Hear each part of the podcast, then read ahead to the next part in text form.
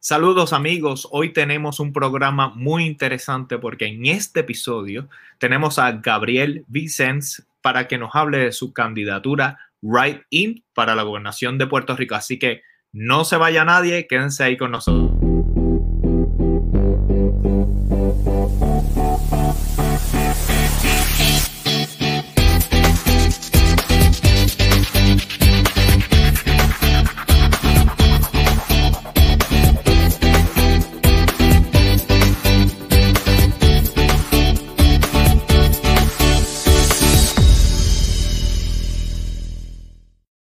Bueno, y bienvenidos a un nuevo episodio de Jorge y Abimael Conversan Hoy, tu programa digital donde la diáspora conversa con el pueblo de Puerto Rico. Tal y como mencioné en la introducción, hoy tenemos un programa muy interesante porque estaremos hablando con Gabriel Vicens, candidato a la gobernación de Puerto Rico, right in. Te recuerdo que todos los domingos a la una de la tarde hora de Los Ángeles, cuatro de la tarde hora de Puerto Rico. Estaremos en vivo discutiendo temas de interés social con invitados de Puerto Rico e internacionalmente. No se olviden que tienen que seguirnos en nuestras redes sociales, en esos canales de Facebook y de YouTube y de presionar la campanita para que reciban una notificación cada vez que vamos en vivo. También, si prefieres escuchar nuestro formato de podcast, lo puedes, hacer, lo puedes hacer a través de cualquiera de estas plataformas que aparecen aquí abajo. Solamente buscas Jorge y Abimael conversan hoy y ahí va a aparecer nuestro podcast para que puedas disfrutar del el formato audio mientras estás haciendo alguna otra tarea en el hogar o en el trabajo. Eh, hoy tenemos a Gabriel Vicens, él es candidato a la gobernación eh, de Puerto Rico por nominación directa y lo vamos a tener en unos instantes, pero antes tengo que darle la bienvenida al activista social, al escritor, coproductor y coanfitrión. Él es Abimael Acosta, que lo voy a poner en pantalla ahora mismo. ¿Cómo estamos, Abimael? Bien, ¿y tú, Jorge? Muy bien, muy bien. Estamos cada vez más cerca de las elecciones generales y es el momento o sea, cada vez se vuelve más urgente y más importante que sepamos las plataformas de los candidatos. Y hoy tenemos a un candidato right in. ¿Qué tú crees sobre eso, Abimael? Es importante eh, destacar que de los candidatos a la gobernación, al tener hoy a Gabriel Vicente Rivera en nuestro show, ya sería el tercer candidato a la gobernación que ha aceptado la invitación de Jorge y Abimael conversando y todavía nos faltan tres candidatos porque eh, confirmen su participación. Son Alexandra Lúgaro del Movimiento de Victoria Ciudadana, es eh, Pedro Pierluisi, de, eh, realmente nos faltan cuatro, ahora que me doy cuenta. Es Pedro Pierluisi del Partido Nuevo Progresista, es el doctor César Vázquez del Proyecto Dignidad y es Charlie Delgado Altieri del Partido Popular Democrático. Ya tuvimos a Eliezer Molina, ya tuvimos a Juan Dalmau y hoy tenemos a Gabriel Vicente Rivera. Todos los siete, dije seis primero, pero son siete candidatos a la gobernación, han sido debidamente invitados y se le ha dado seguimiento claro, se le brinda siempre el espacio para que hablen con ustedes y ustedes les puedan hacer sus preguntas a los candidatos. Así que ahora, ahora es el momento de darle like y darle share a este episodio. Vamos a darle like para combatir ese algoritmo de Facebook y darle share. Vamos a compartir este video de manera tal que más personas se puedan unir a la conversación que va a estar súper interesante. Bueno, Abimael, ¿Qué tal si le damos la bienvenida a Gabriel Vicens? Claro que sí. Así que Gabriel Vicens lo voy a poner en pantalla ahora mismo. ¿Cómo estamos, Gabriel? Saludos, Jorge. Saludos, Abimael. Aquí estoy luego de una jornada extensa de mucho calor y mucha candela en Piñones. Eh, fui víctima de las alcapurrias, eh, por supuesto, de la piña colada. Eh, hoy ha sido un día de trabajo más administrativo, ¿verdad? Preparándome para la entrevista, y preparándome haciendo las cosas, ¿verdad?, del, del, hogar para poder estar tranquilo eh, al momento de la entrevista. Y nada, muy contento, de verdad, y agradecido por la oportunidad, eh, por el reconocimiento a la candidatura que ha sido cuesta arriba llevar ese mensaje de que, ¿verdad? Mi candidatura es igual de válida que los demás candidatos. Si yo tengo una mayoría de votos a través de nominación directa, el, en noviembre, en enero yo juramento como gobernador. Correcto. así que muy contento, agradecido. Nosotros también contentos de que estés aquí con nosotros, Gabriel. Y lo primero que nos gustaría es que le hables al público que te está viendo ahora y que te va a ver en eh, las veces que este video la gente lo repita, eh, ¿quién es Gabriel Vicens Rivera? En, en, unas palabras sencillas, nos expliques. Pues yo soy una persona que ha estado en Estados Unidos, que ha vivido en Puerto Rico, que he estado en el sistema público de enseñanza, que he estado en colegios privados, eh, he estado eh, aprendiendo distintos idiomas también en la medida que, que, me es ¿verdad? posible. Eh, soy maestro de inglés en el Departamento de Educación, pero mi bachillerato es en ciencias políticas y estoy, como dice uno de los anuncios, estoy casi, casi con una maestría en gobierno y política pública. Me faltan dos o tres cursos para culminarlo y el proyecto de investigación. Eh, así que siempre he estado envuelto en política, siempre me ha interesado las diferentes formas que se puede aportar al país. Lo he hecho en el pasado. Yo llevo 15 años básicamente en política activa, eh, pero siempre había estado tras los bastidores, eh, sin reconocimiento, en la sombra y en muchas ocasiones documentando la trayectoria que otros candidatos dicen tener sobre mí. Eh, estamos hablando de que aunque se ha enfocado a través de los medios de comunicación el que eres maestro, eso es una de las facetas, pero eh, ahora no, nos aclaras que tu formación básicamente es en ciencia política, precisamente de lo, de lo, de lo que se trata el asunto, ¿verdad? Eh, que de hecho no, no muchos candidatos eh, políticos son de ciencia política, vienen de, de, otras áreas.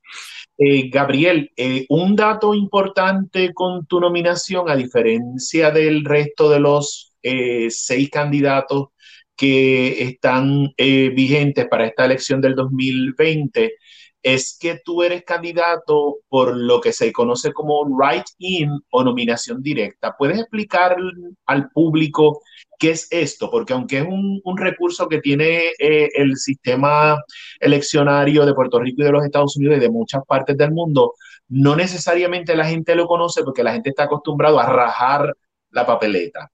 Eh, así que me gustaría que explicaras qué es este concepto de write-in o nominación directa. La constitución de Puerto Rico dispone que hay tres formas distintas para la nominación de candidatos, ¿verdad? O sea, Pedro Pierluisi es el nominado del Partido Nuevo Progresista para la gobernación de Puerto Rico. Charlie Delgado es el nominado del Partido Popular Democrático para eh, la gobernación de Puerto Rico. Y así va por todos los partidos que lo hacen a través de primaria o de algún eh, método alterno de selección de candidaturas, que puede ser asamblea. Eh, los partidos grandes no siempre tienen primarias para, para los distintos puestos, sino, si no tienen oponentes, pues no corren en, en, primaria.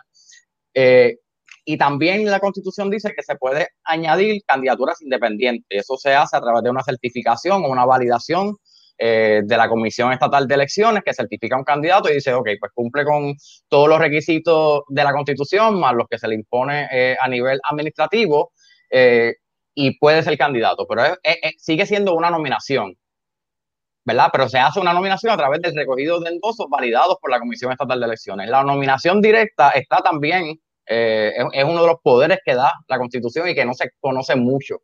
Eh, yo creo que eso ha sido lo más interesante de, de, la campaña, ¿verdad? Y de la candidatura, que ha dado espacio para poder explicarle a la gente que hay otra opción. No te tienes que conformar con lo que está en la papeleta, no tienes que eh, echar la papeleta en blanco, no la tienes que dañar, eh, no te tienes que quedar en tu casa. Hay otras formas de manifestar electoralmente lo que son sus aspiraciones o sus deseos o su visión de país. Así que la constitución me da el poder ¿verdad? No, la constitución no reconoce el derecho de ser candidato y por eso es que utilizan ese tecnicismo para un poco excluirme de algunos medios de comunicación o de los debates más grandes. Claro, los debates que son por Facebook Live, a eso ellos no se oponen, se oponen a los que son en televisión, ¿verdad? Los que tienen impacto.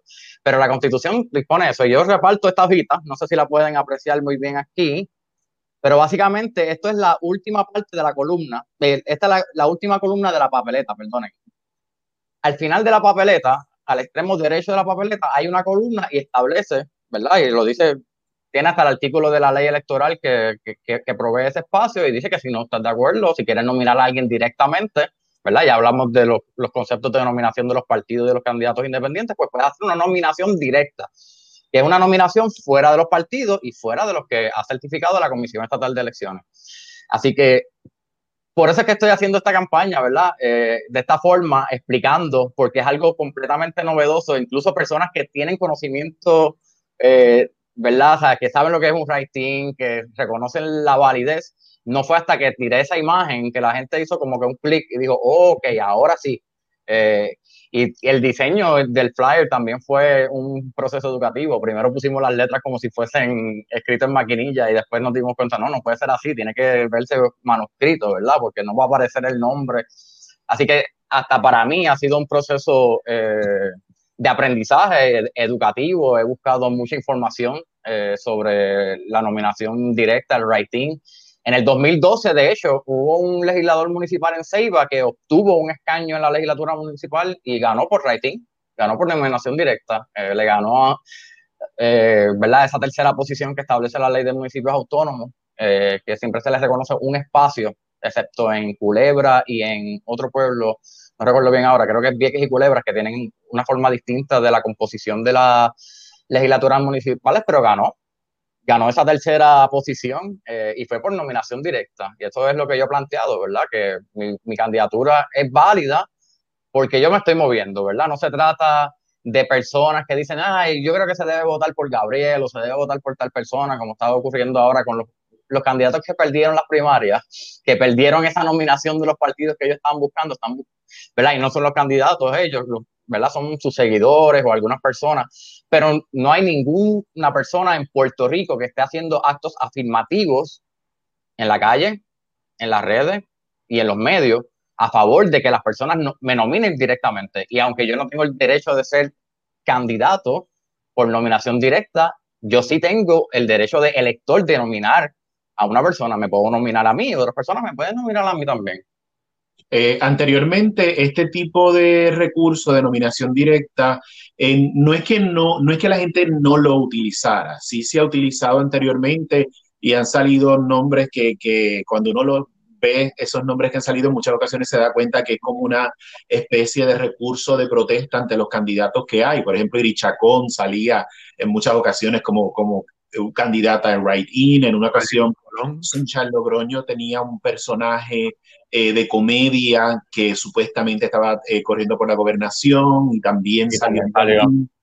Eh, ahora se habla de un sector del, de los estadistas de irse al writing con la gobernadora, la actual gobernadora Wanda Vázquez Garcet, pero en este caso es a nivel, digamos, formal, porque tú lo estás haciendo donde tú eres la persona que está presentando esa alternativa de nominación directa. Yo creo que eso es lo que hace la diferencia en este caso. No me atrevo a decir que es histórico porque no he hecho la investigación suficiente como para eso. Pero, te puedo dar un homework, te puedo dar un, dato. En el 2008, perdóname, en el 2004, Rogelio Figueroa, antes de las elecciones del 2008, donde eh, inscribe a puertorriqueños por Puerto Rico, el eh, hizo, sí, él hizo una campaña writing, pero no tuvo, eh, digamos, el...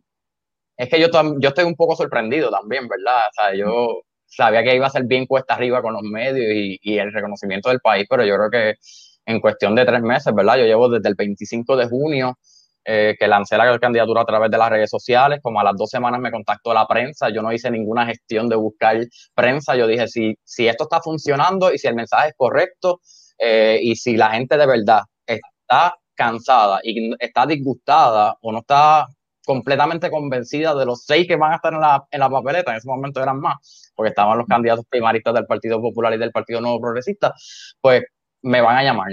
Eh, y así mismo fue, pues me llamaron y de esas surgieron otras y después ahí entonces yo dije, pues vamos a, vamos a entrar al juego de lleno, eh, vamos a, let's play ball.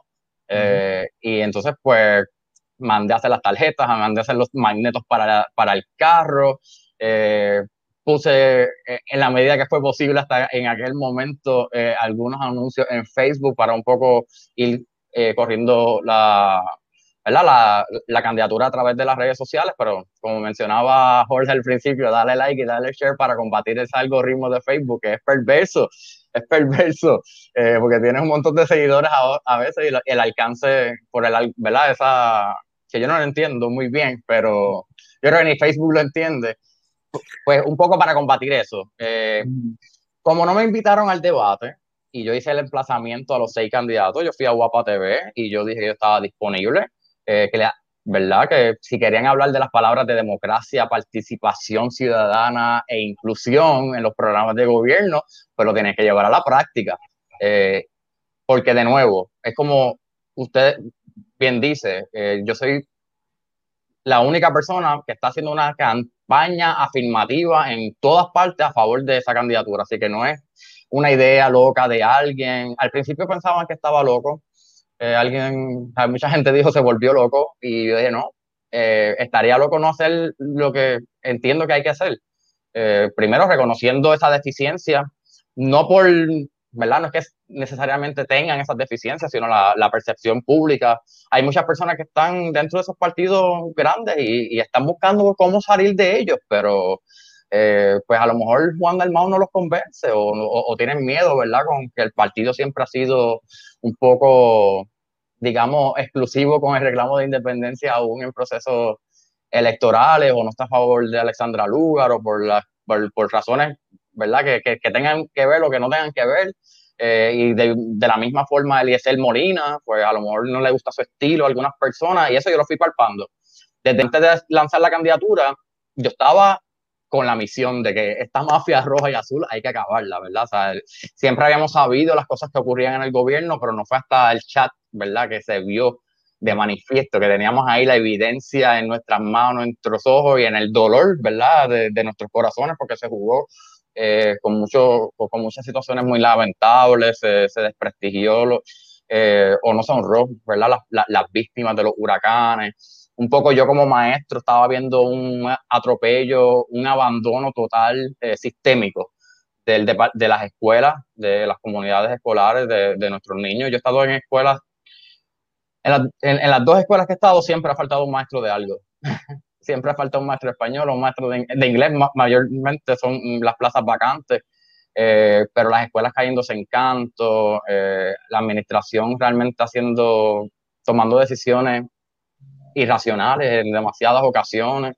Eh, y nada, eh, un poco pues se combinó, se combinó eso, ¿verdad? Se combinó lo que yo estaba viviendo en las escuelas, viendo el desprecio del magisterio. Yo soy maestro transitorio y por los últimos dos años a nosotros nos llevan reteniendo ilegalmente de nuestro salario un aumento que fue legislado en el 2018 ¿verdad? Se aprobó con la resolución conjunta de presupuesto, el número no recuerdo el, número, pero es el presupuesto se aprueba por resoluciones conjuntas en la Asamblea Legislativa. Pues se aprobó, ¿verdad? Estaba incluido ese aumento en esa resolución, lo firmó el gobernador Ricardo Rosselló, y cuando llega el Departamento de Educación, Julia Keller dice, no, no, no, no, no. Ese aumento es solamente para los maestros permanentes. Los que son transitorios no le aplica ese, ese, ese aumento. Entonces, inmediatamente los gremios magisteriales, los sindicatos radicaron pleitos legales y llevan desde el 2018 perdiendo en el tribunal. Pero el departamento sigue insistiendo en gastar dinero eh, para agotar todos los recursos legales posibles, todas las apelaciones, todo, todo, todo, todo, porque no lo quieren pagar. Eh, y yo creo que también eso es una de las fallas de, de nuestro sistema político, ¿verdad? Tenemos unas personas que están tomando decisiones no pensando en la agencia que dirigen, eh, no están pensando en las escuelas, no están pensando en los niños, no están pensando en los maestros, están buscando de cómo justificar una factura cuantiosa a un bufete de abogados porque es el amigo de fulano, tiene contactos o fueron los donantes de campaña del PNP y, y, y verdad, ya queda pocos meses para, para que acabe esta administración, o esta ya la tercera administración en este cuatrenio. Eh, y nada, también eso me, me, llenó mucho de angustia, porque llevamos dos años básicamente que se nos está violando nuestro derecho constitucional a recibir igual paga por igual trabajo. A nosotros se nos exige lo mismo, tenemos las mismas responsabilidades, eh, eh, nos sometemos al mismo proceso de evaluación docente que los maestros regulares. No hay ninguna función que sea distinta simplemente por la categoría. Y se trata de un discrimen de categoría y el mismo departamento, ¿verdad? Cuando niega pagar, pagar y reconocer esa demanda, dicen es que nadie fue a la oficina de apelaciones primero del, del departamento. Y entonces le dicen, bueno, ¿y esa oficina está abierta? No, esa oficina está inoperante porque esa oficina todavía no ha abierto. O sea que no había ningún espacio a dónde ir para. ¿verdad? Cubrir eso, el, el due process, eh, el, el, debido proceso de ley, de a dónde tú vas, cuáles son los foros eh, de, primera instancia que, que, que, se recurre. Y entonces, pues, es un poco burlón eh, y me parece, y es un aumento de 125 dólares al mes. Gabriel, básicamente eh, esas son algunas de las razones que te llevan a postularte a la gobernación.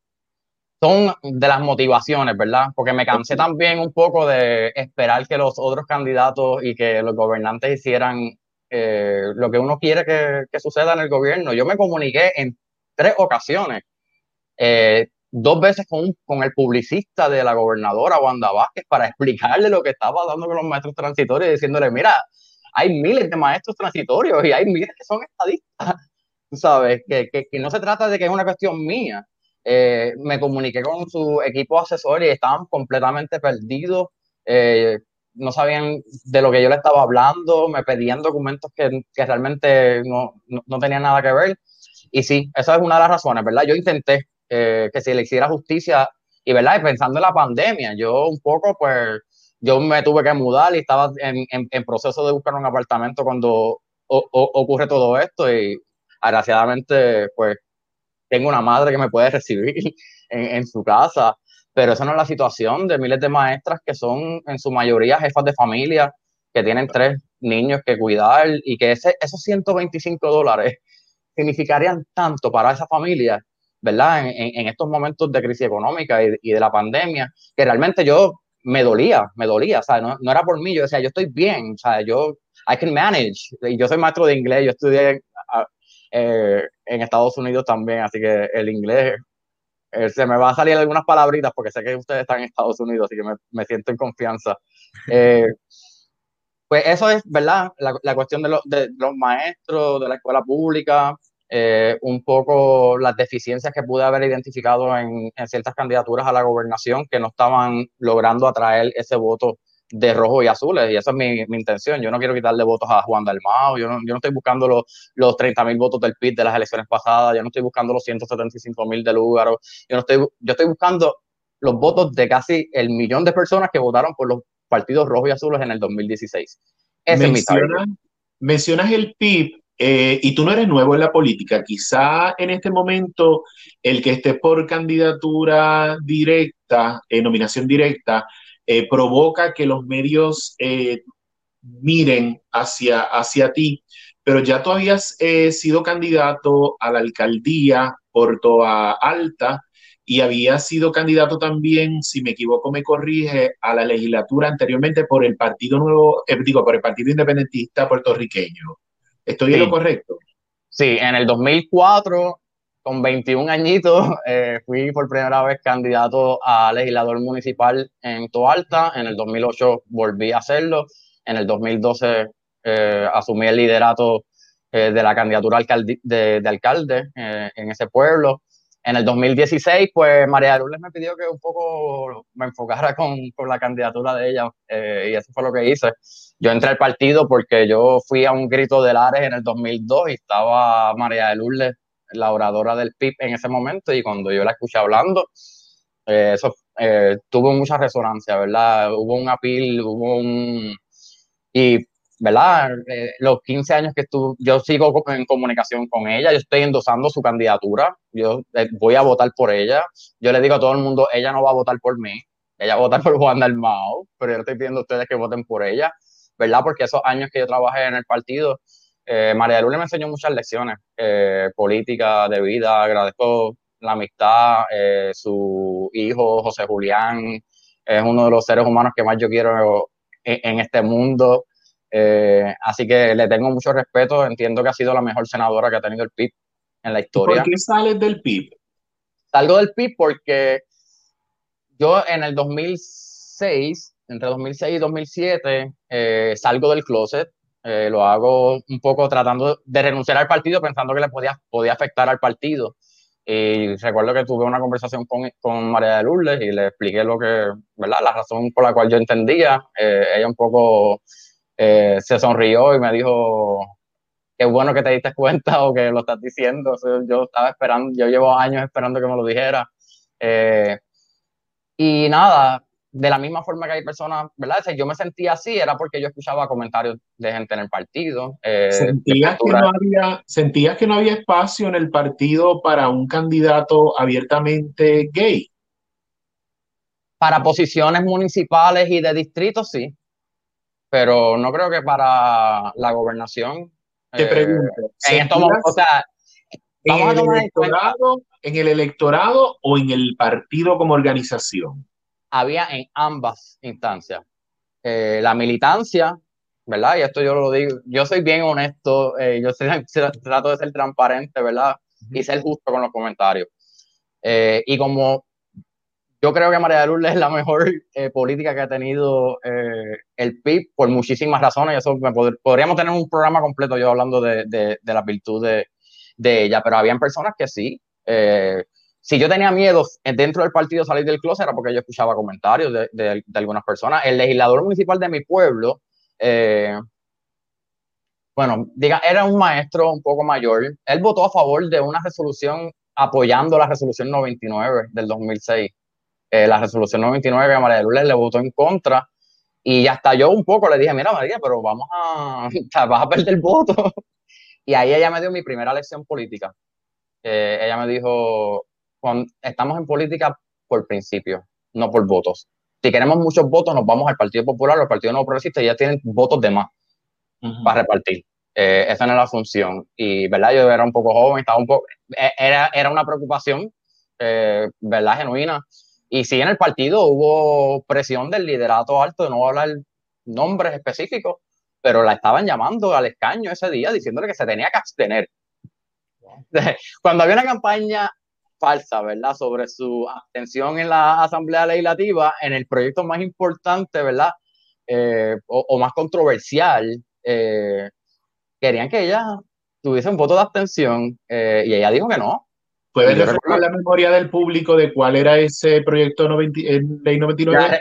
La, resolución 99 lo que hacía era que elevaba a rango constitucional el matrimonio entre un hombre y una mujer exclusivamente. Básicamente negaba de entrada eh, la posibilidad del matrimonio igualitario en Puerto Rico. Y María de Lourdes eh, no solamente fue, eh, votó en contra, sino que fue la única que en un, en un hemiciclo con las gradas llenas de pastores y de líderes religiosos y de feligreses, tuvo la valentía de pararse allí en el Senado y defender a nuestras comunidades, defender nuestros derechos humanos y defender sobre todo nuestra dignidad humana. Y cuando ella votó en contra, esa persona que estaba llamando al escaño le dijo, vas a perder el escaño. Y ella dijo, pues pierdo el escaño, pero duermo tranquila con mi conciencia. Y yo creo que eh, un poco por eso es que también yo sigo, ¿verdad? Eh, con, esos lazos con María de Lourdes. Hay mucha gente que, que, dice, no, él no es, él no es pipiolo, él es dulcecista. Eh, bueno, pues sí, entré por, al PIB por ella, ¿verdad? Inspirado por ella. Y yo creo que la lucha que ella dio, ¿verdad? Porque ella sabía que iba a perder el escaño y lo perdió. Y la lucha que ella dio dentro del partido para que se empezaron a tomar esas posturas más visibles, ¿verdad? Porque el programa de gobierno siempre hablaba, por eso yo digo, hay que tener mucho cuidado con los programas de gobierno, no es una cuestión de poner, de yo, por eso es que yo tengo unas propuestas generales eh, y voy a hacer el programa de gobierno, pero yo creo que la gente entienda cómo yo voy a actuar si yo soy gobernador, cuál es mi carácter, cuál es mi visión, cuál es mi filosofía de vida.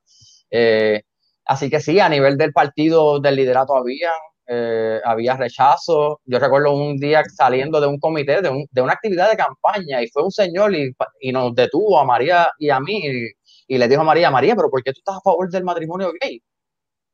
pero un poco molesto. Y yo recuerdo que ella me miró y, y, dijo, porque yo no creo que gente como Gaby merece menos derechos que todos los demás. Y entonces ella me, rápido me pidió perdón, me dijo, no, perdón. Y yo le dije, no, no, perfecto, porque entonces, y sí, a mí, me, a mí me han dicho que yo, ¿verdad? Junto a ella, porque la inspiración fue ella, de no conformar conformarnos con lo que estaba, ¿verdad? Lo que se estaba diciendo y las posturas tímidas y, y, tibias en, en, en, estos asuntos. Y, María de Lourdes siempre decía, ¿cómo vamos a estar en contra o no vamos a defender una minoría reprimida, marginada? Si nosotros fuimos una, ¿verdad? Somos una minoría reprimida, marginada, que es el independentismo. O sea, tiene que haber una solidaridad con, en ese aspecto. Eso un poco fue cambiando. El PIB tiene ahora mismo, eh, me parece que, que, tienen un, una candidata eh, trans en Huánica, corriendo para la alcaldía. Eh, hay candidaturas abiertamente gay al, al, Senado por Mayagüez, con Luis Ibrahim, en la legislatura municipal con eh, José Manuela, eh, que estuvo conmigo en la universidad. Cuando yo estaba en el PIB no quería entrar al PIB, entonces cuando yo me voy del PIB, él entra al PIB. Eh, así que tuvieron, no, no, no, tuvieron una pérdida neta ahí, están balanceados. Y pues nada, pero habían, ¿verdad? Los candidatos a nivel nacional. Y me cuesta mucho tener que aguantarme los nombres específicos, pero cuando íbamos a ir a un, una parada de orgullo gay y María Lourdes a chiste, llamando a esos candidatos, mira, vámonos, vámonos para Cabo Rojo, porque sabía cuál era la respuesta. Eh, entonces, un poco ahora, todos los del PIB adoptan las mismas posturas que, María, que se le criticaba a, María de Lourdes cuando, cuando ella era la única que, que los defendía. María de Lourdes defendido a las comunidades cuando no era moda, cuando costaba políticamente eh, defenderlas y ella siempre, ella nunca hizo esa transacción electoral eh, si ella fuese candidata a la gobernación, tal vez yo no hubiese hecho esta nominación directa, estuviese detrás de ella eh, full. Eh, pero también las candidaturas de distrito, hay candidatos que no favorecen a la comunidad. Yo tenía, cuando trabajé con ella en la oficina, había alguien en la oficina que yo peleaba todos los días con esa persona. Y yo le decía, pero es que no, no, puedes estar en contra de los derechos de la comunidad. Primero que no me lo puedes estar diciendo a mí así tan abiertamente, ¿sabes? Tú entiendes, eh, y, y, un poco es, e, esa lucha. Eh, a mí me tumbaron carteles del Comité Amplio de, en busca de la, de la equidad de CABE, de la oficina, porque, ay, es que eso puede perjudicar a María de Lourdes cuando entre esta visita, que tiene una reunión con ella, y yo como que, Dios mío. Eso, se dieron muchas cosas que realmente yo no, yo no quise tolerar más, y yo por disciplina del partido y por votar íntegro. Entonces estaba votando por candidato homofóbico, estaba yendo por toda la isla a caminar con personas que no representaban mis valores, ¿verdad? Y yo me hice independentista, pero yo nací gay. y, y, y, eso es una distinción muy importante y por eso es que cuando lanzo esta candidatura también, ¿verdad? Yo soy más que una preferencia sexual, mi candidatura es más que una preferencia sexual, mis propuestas son más que una preferencia sexual, pero caramba, es que ya era hora que llegara el primer candidato gay a la gobernación de Puerto Rico, eh, abiertamente gay, eh, por lo menos. Gabriel, eh, sí.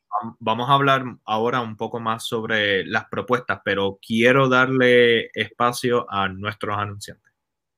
Puerto Rico Tire te trae ofertas que no podrás rechazar, con las mejores marcas para los neumáticos de tu auto. Tenemos neumáticos de alto rendimiento diseñados para proporcionar una excelente tracción en todas las estaciones del año. Esto te proporciona una excelente experiencia de manejo y control del vehículo junto con una conducción silenciosa. Estamos abiertos de 9 de la mañana a 5 de la tarde, todo por cita previa. Coordina tu cita, llama al 787-998-2555. Bayamón es territorio faro. Muy bien, volvemos. Gabriel, comentaste que eres independentista, ¿verdad? Eh, estudiaste ciencias políticas. Me interesaría saber qué fórmula político-económica o socioeconómica apoyas.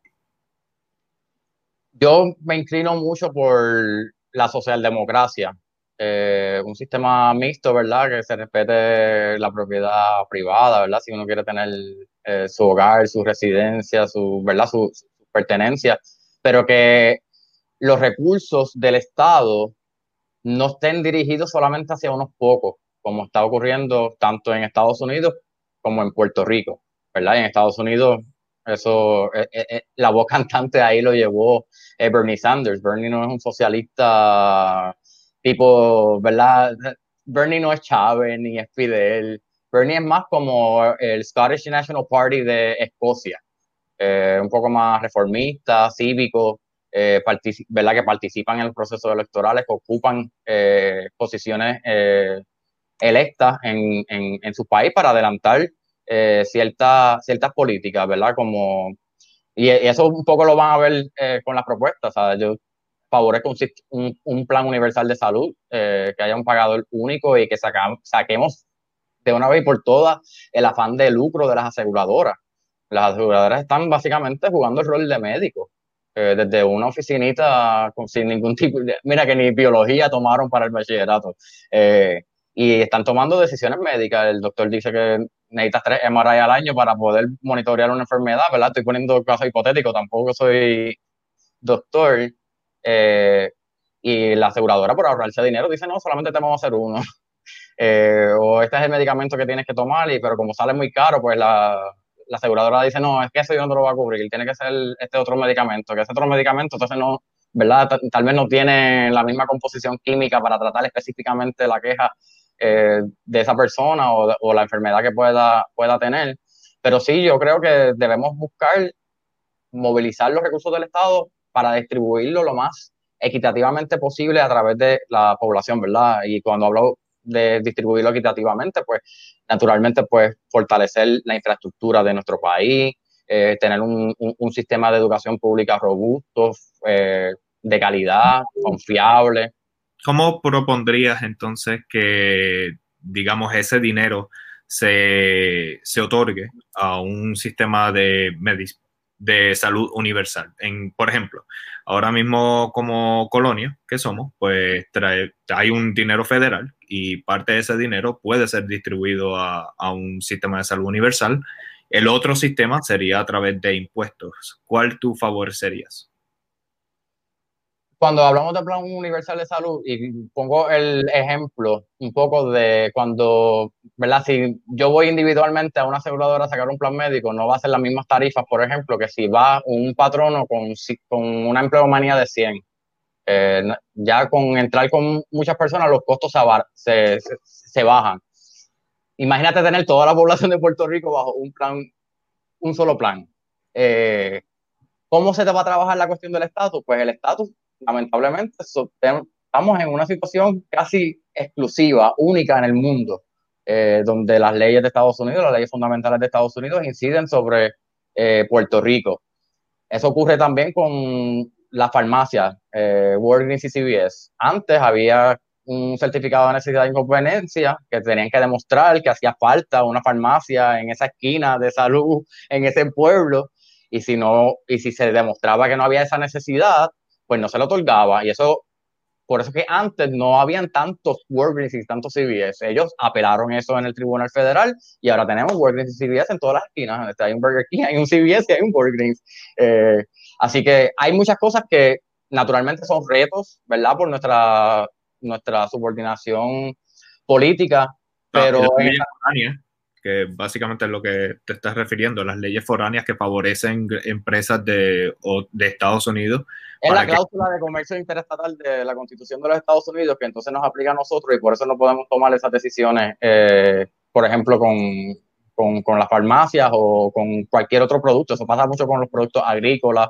Eh, y, y, con otro, o, otra materia prima que se utiliza en Puerto Rico para la, para manufactura, como de muebles, etcétera eh, que verdad que se ponen una, unas medidas tributarias un poco penalizantes para los que quieren eh, desarrollar esa materia prima en vez de traer un mueble ya prehecho eh, en una cajita, en una tienda de departamento.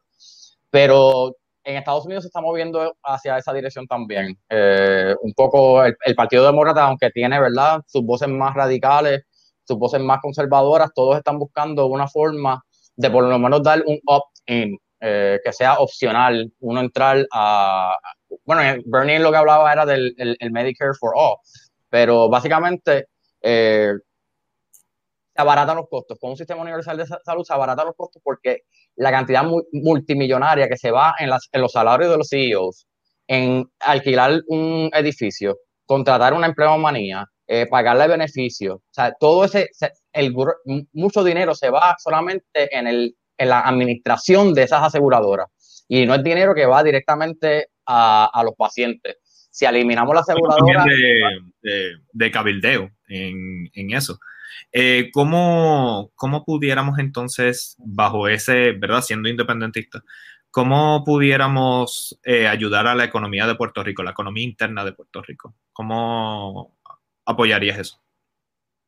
Yo estoy apostando a la autosuficiencia y estaba teniendo una, ¿verdad? Tuve una conversación con un tío político eh, que está ahora mismo en España y, ¿verdad? Tiene mucha, tiene otras perspectivas y estábamos desarrollando eso. Lo tenemos básicamente ya el documento escrito para darle los últimos detalles para publicarlo el 23, pero esta es básicamente la, la visión general. En Puerto Rico hay casi 1.2 millones de residencias. En todas esas residencias hay nevera, hay microondas, hay muebles, hay estufa, hay cafetera, eh, eh, hay, hay plato, hay cubierto. Todos esos productos no son difíciles de hacer no hay que inventar las ruedas, eso básicamente no, no es una patente, no hay que contratar grandes ingenieros o grandes científicos para lograr eh, saber cómo vamos a hacer un microondas. Eh, en Mayagüez, por ejemplo, eh, el departamento de ingeniería, como bien saben, del RUM se lo llevan para la NASA. Y recientemente hubo un estudiante que se ganó, ganó una competencia del próximo rover el próximo carrito que va a despegar de la Tierra, que va a pasar por todo, ¿verdad? Eh, el sistema solar hasta llegar a Marte, va a salir, va a sobrepasar la Luna, todo, o sea, bien lejos, y va a llegar allí a Marte y va a explorar y hacer grandes descubrimientos científicos. Y todo eso fue por una egresada del recinto universitario de Mayagüez.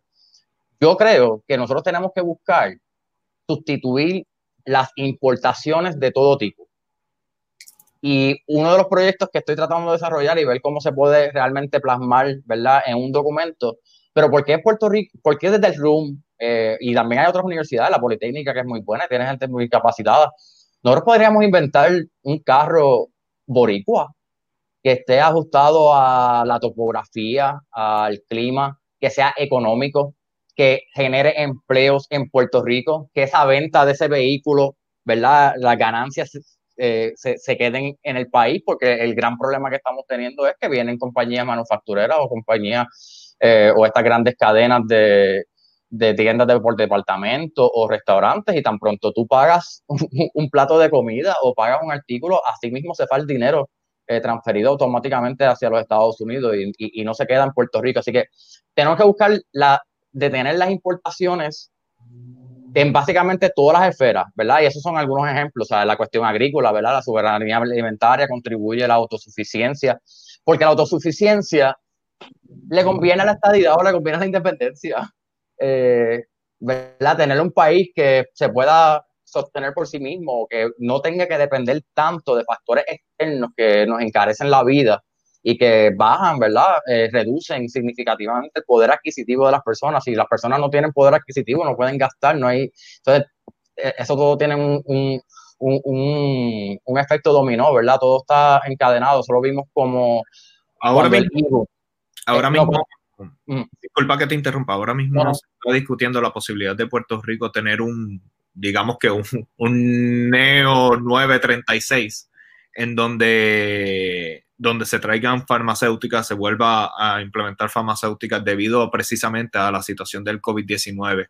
¿Favorecería que Estados Unidos viera a Puerto Rico como un potencial para crear mayores farmacéuticas y trabajar la situación del COVID-19?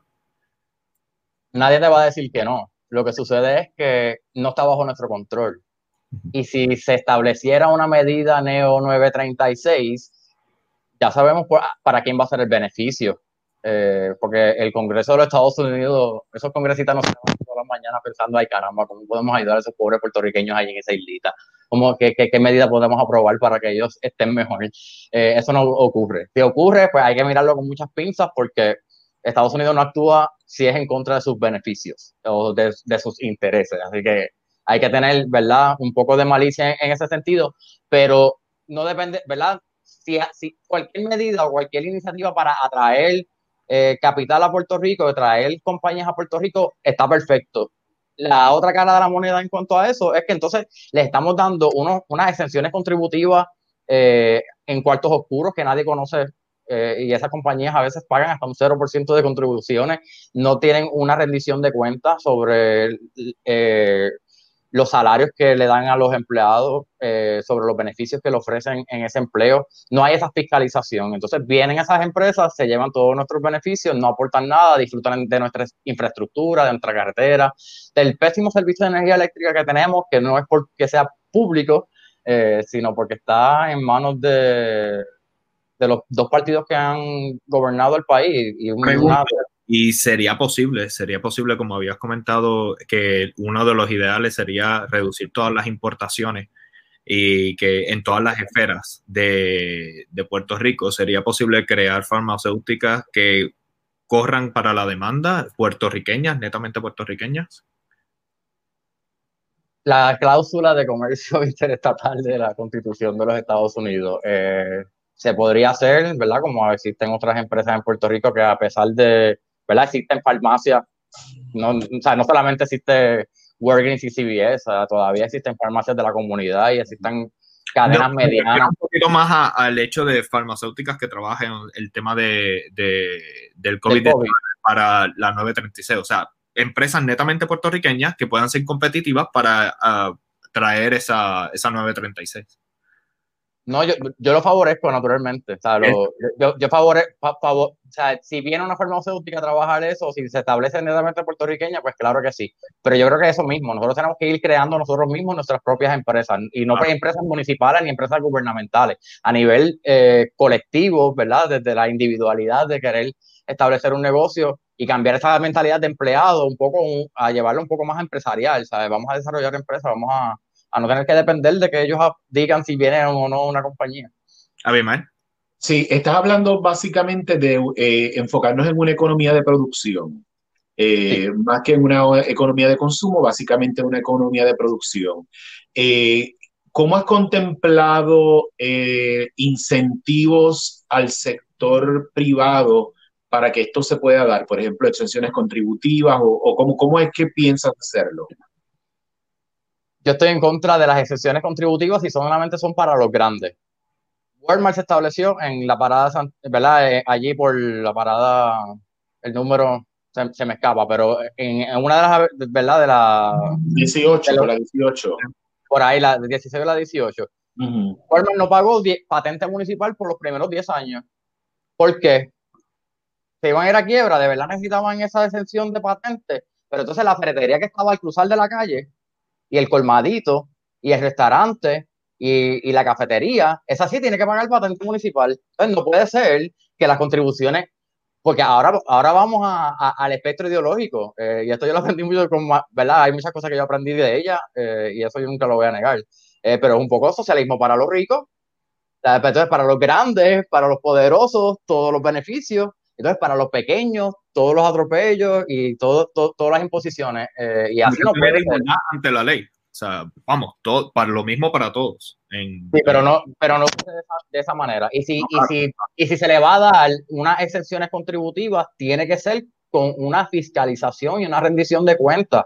Le vamos a dar el, el, el, la exención contributiva a cambio de qué?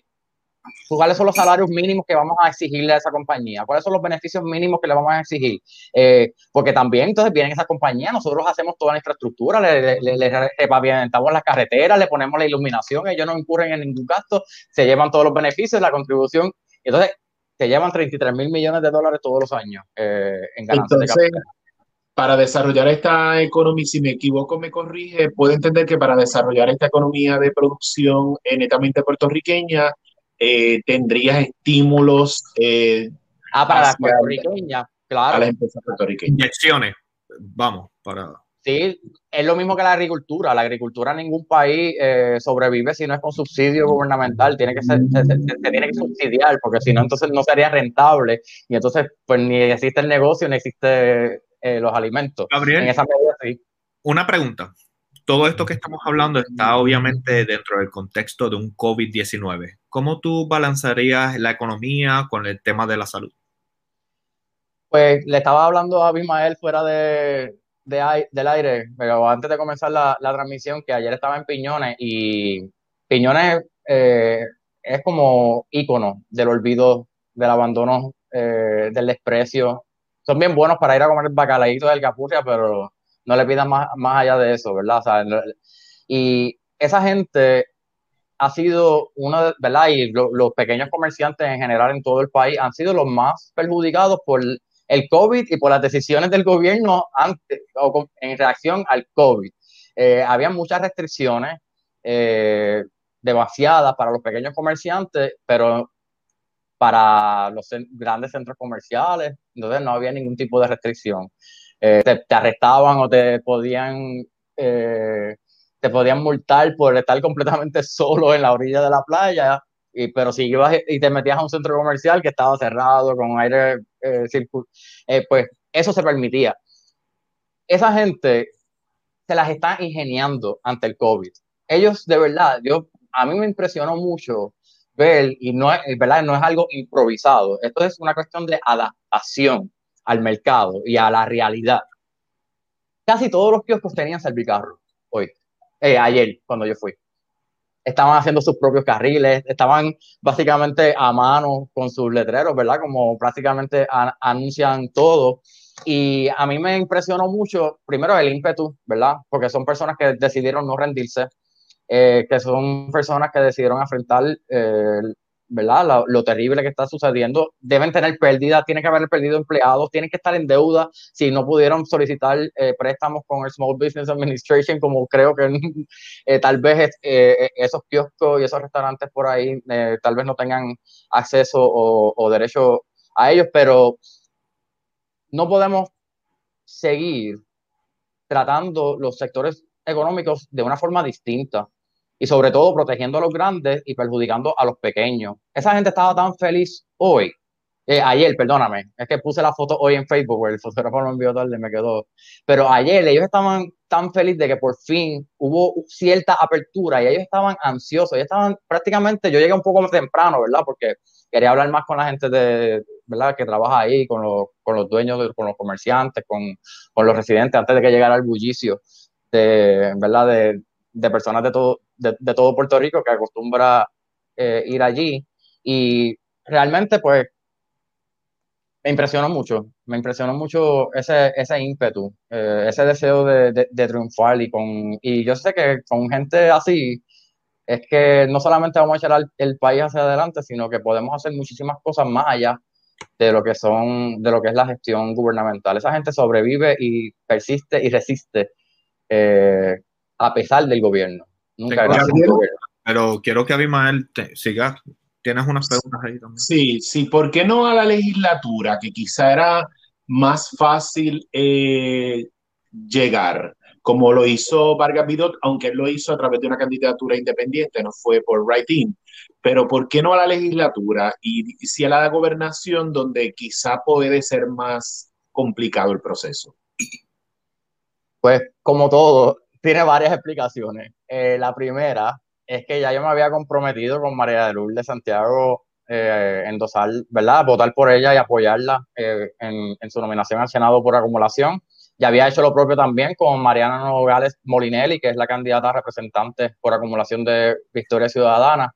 Y porque me parece que en la legislatura no había esa deficiencia de candidatura. Yo creo que van a entrar esos candidatos cómodamente, eh, ¿verdad? Porque la gente quiere cambios en la legislatura, pero no están tan convencidos en la gobernación, ¿verdad? Y eso un poco lo percibo, eh, ¿verdad? Porque yo soy bien, soy científico social, eh, mi bachillerato en ciencias sociales, ¿sabes? ciencias políticas, pero me gusta observar mucho, me gusta tratar de, no de adivinar, sino de palpar lo que está sucediendo y me parece que eso en combinación con estadística que me estaba dando alguien sobre la realidad política, me estaba diciendo, la gente quiere cambios en la legislatura, van a votar. O sea, ahí yo creo que no había ningún problema.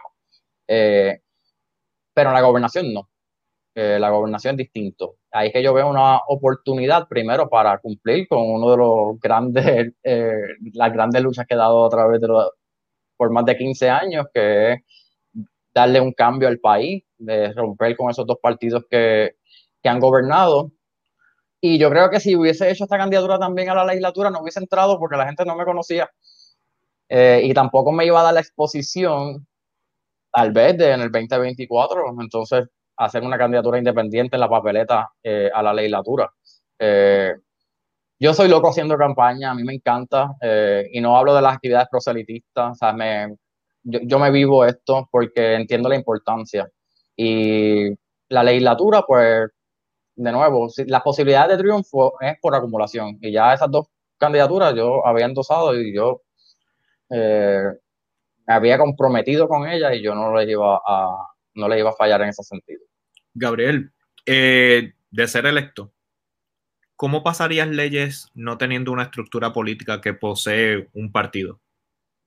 Porque yo creo que precisamente esa es la lección que le tenemos que dar a los partidos. Eh, yo creo que sería fabuloso que en este ciclo electoral ningún partido tenga un control absoluto de ninguno de los dos cuerpos legislativos. Que en el Senado no tengan los 14 eh, eh, senadores para conformar esa mayoría y que en la Cámara de Representantes tampoco tengan el número que sea necesario para esa mayoría. Yo creo que María Lourdes va a entrar, yo creo que Vargas Vidot va a entrar, estaba hablando por acumulación. Yo creo que Rafael Bernabe va a entrar, yo creo que Ana Inmalacén va a entrar. Ahí hay cuatro posiciones de once. van a entrar cuatro de los partidos, ¿verdad? Eh, alternativos y el candidato independiente y solamente van a quedarse siete posiciones en el Senado para disputarse entre rojos y azules. Así que por ahí se van a ir un montón, por acumulación. Pero, y es un poco el trabajo eh, que he estado haciendo, endosando candidaturas de distrito, eh, unas candidaturas muy particulares. Yo estoy endosando, por ejemplo, a Alice Pérez Fernández, que es la candidata de Victoria Ciudadana al Senado de Carolina. Pero también entonces estoy endosando a Reginald Carrasquillo, que es el, candidato representante del Distrito 37 que compone Loíza, Río Grande eh, y Canóbanas del Partido Independentista. Eh, estoy endosando a Yamira Colón, estoy haciendo una serie de, de, endosos y como yo le digo a todo el mundo, eh, Yamira no tiene una, una, candidatura a la gobernación endosándola, tiene dos candidatos a la gobernación diciendo que voten por ella. Y como ya yo sé eso, ¿verdad? Porque me lo han dicho por estadística, ¿verdad? eh, esto es bien off record, eh, digo, ¿verdad? Lo que me dicen a mí, eh, no, a mí nunca me dicen la fuente, no me dicen exactamente, pero eh, hay alguien que, que, le gusta todo esto, analizar todo y ha compartido información conmigo. Me dice, en la legislatura van a haber sorpresas. Y no va a haber sorpresas en, por acumulación, va a haber sorpresas en distrito. Y si en, por distrito empiezan a llegar más candidatos verdes o dorados, que son de Victoria Ciudadana, eh, un poco ese poder va a bajar. Así que, ¿cómo voy a trabajar? Pues yo quisiera, si es, un, si es una legislatura dominada por un, eh, por un partido, eh, si es del PNP o el Partido Popular, pues de la misma forma que si yo tuviese un montón de, ¿verdad? de, candidatos. Yo estoy endosando candidaturas eh, específicas porque si llegan ahí, tenerlas de aliados y poder trabajar eh, proyectos en común. Pero yo no estoy yo no estoy a favor de eso, es que yo me fui del PIB por eso mismo. Eh, yo no creo en la disciplina de partido, yo no creo en esa, en esa cuestión de, de, de, votar en bloque, a ciegas, sobre absolutamente nada. Y yo creo que con la experiencia del verano del 19 eh, y verdad, con el deseo de, de, de, cambio del país, ya esas, esos estilos viejos de, dominar eh, la legislatura tienen que cambiar, tenemos que sentarnos, tenemos que ver cuáles son los puntos en común, cuáles son las causas, ¿verdad?, que podemos trabajar juntos y olvidarnos por un momento de las diferencias del estatus o de unos proyectos en particular y trabajar juntos. Hay muchas cosas que podemos hacer si tuviésemos lo que se, como se titula mi programa de gobierno, que es el programa de voluntad y de sensibilidad. Eh, creo que hay una pausa, no sé si están haciendo... No, no, no, es que te, te quiero hacer una pregunta partiendo de lo mismo que estás mencionando. Hablaste de varios endosos. Eh, y según te escucho hablar, más las entrevistas que he visto y lo que he leído contigo, eh, veo que coincides en, en, algunos aspectos con el movimiento de Victoria Ciudadana desde el punto de vista de planteamientos y, y cuestiones ideológicas. Eh, ¿Por qué no entraste a ese, a ese movimiento de Victoria Ciudadana como candidato en el momento que ellos abrieron la convocatoria eh, para, para candidatos al partido? porque ya yo me había ido del PIB y para irme para Victoria Ciudadana, pues me hubiese quedado con el PIB, eh, porque el partido, ¿verdad? El PIB no es corrupto, no es intrínsecamente malo, eh, simplemente tengo unas diferencias, ¿verdad? Con personas que componen esos núcleos, por lo que ha sido la trayectoria un poco lenta, en, ¿verdad? En, en, en, cuanto a los derechos de la comunidad gay, que yo creo que ya están bien, pero fue una lucha que, que hubo que dar. Y porque no creo en el voto íntegro. O sea, si me quedo en el PIB, no puedo endosar y votar por Mariana Nogales o si me voy para Victoria Ciudadana, entonces no puedo votar ni endosar a, por, a María de Lourdes Santiago al Senado. O sea, se, se replican esas dinámicas de partido y yo quiero votar por Mariana Nogales de Victoria Ciudadana, quiero votar y quiero hablarlo, quiero decirlo públicamente, porque hay gente que dice, ah, pero el voto secreto y yo no tengo que estar votando a favor íntegro, aunque esté afiliado. Bueno, no, lo que pasa es que si, estoy en el PIB y le estoy diciendo a la gente, vota íntegro por el PIB, y entonces después voy a ir yo por ahí a hacer otras cosas, pues me parecería una hipocresía política.